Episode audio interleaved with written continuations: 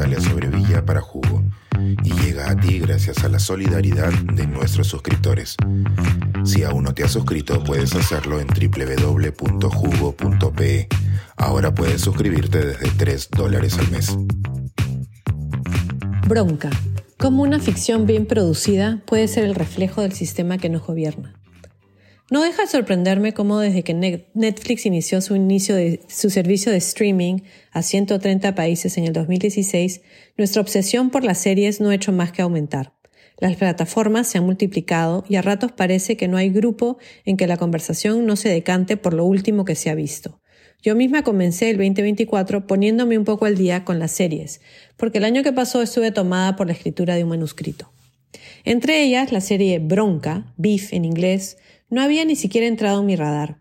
No sé si ha tenido mucho éxito en el Perú, pero entre mis muchas tertulias con los fanáticos del género no oí nada.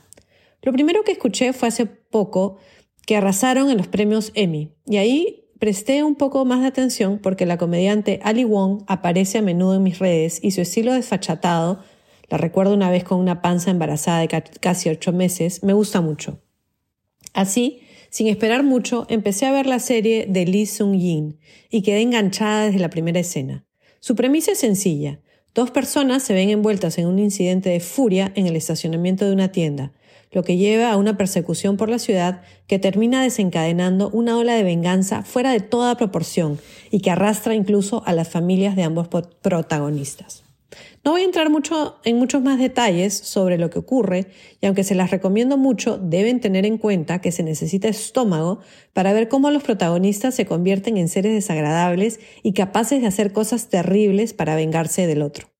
Lo que más llama la atención es cómo la serie logra mantener el suspenso y la tensión durante cada uno de sus capítulos, en gran parte porque rápidamente nos damos cuenta de que sus personajes son capaces de hacer lo que sea necesario para seguir en su camino de destrucción del otro.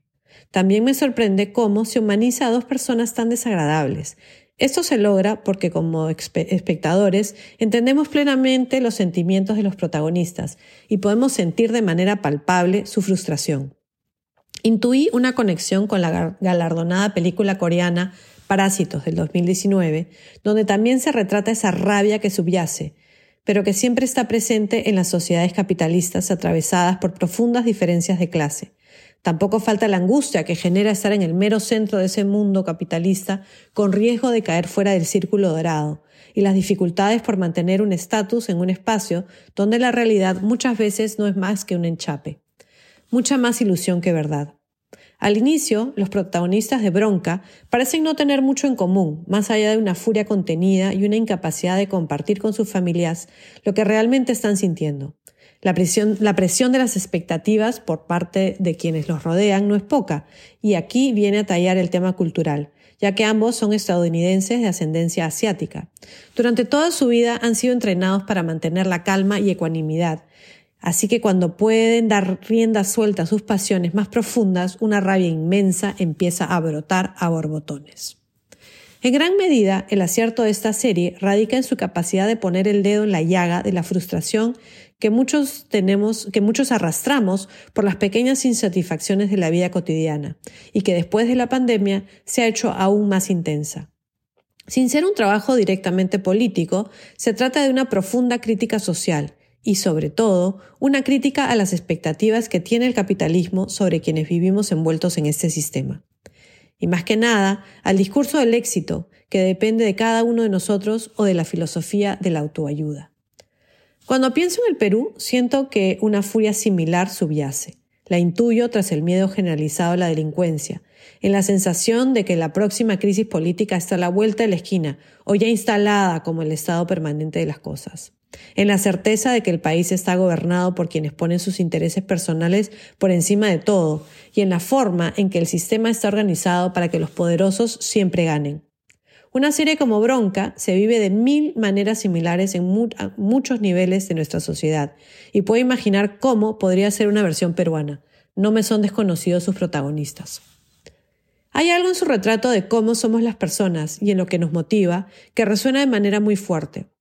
Y a pesar de todo ello, lo que queda claro también es la profunda humanidad y vulnerabilidad que lleva a que estos personajes hagan lo que hacen. Es por ello que no podemos dejar de verlos y que entendemos quiénes son, porque, por qué actúan como lo hacen. Es lo maravilloso de las ficciones. Nos dan una lección sobre hasta dónde podemos llegar si perdemos la brújula y nos sirven como estímulo para seguir luchando para que aunque sea de a pocos, el mundo que habitamos sea más vivible. Suscríbete a Jugo y espía en vivo cómo se tramó este artículo. Nuestros suscriptores pueden entrar por Zoom a nuestras nutritivas y divertidas reuniones editoriales. Suscríbete en www.jugo.pe.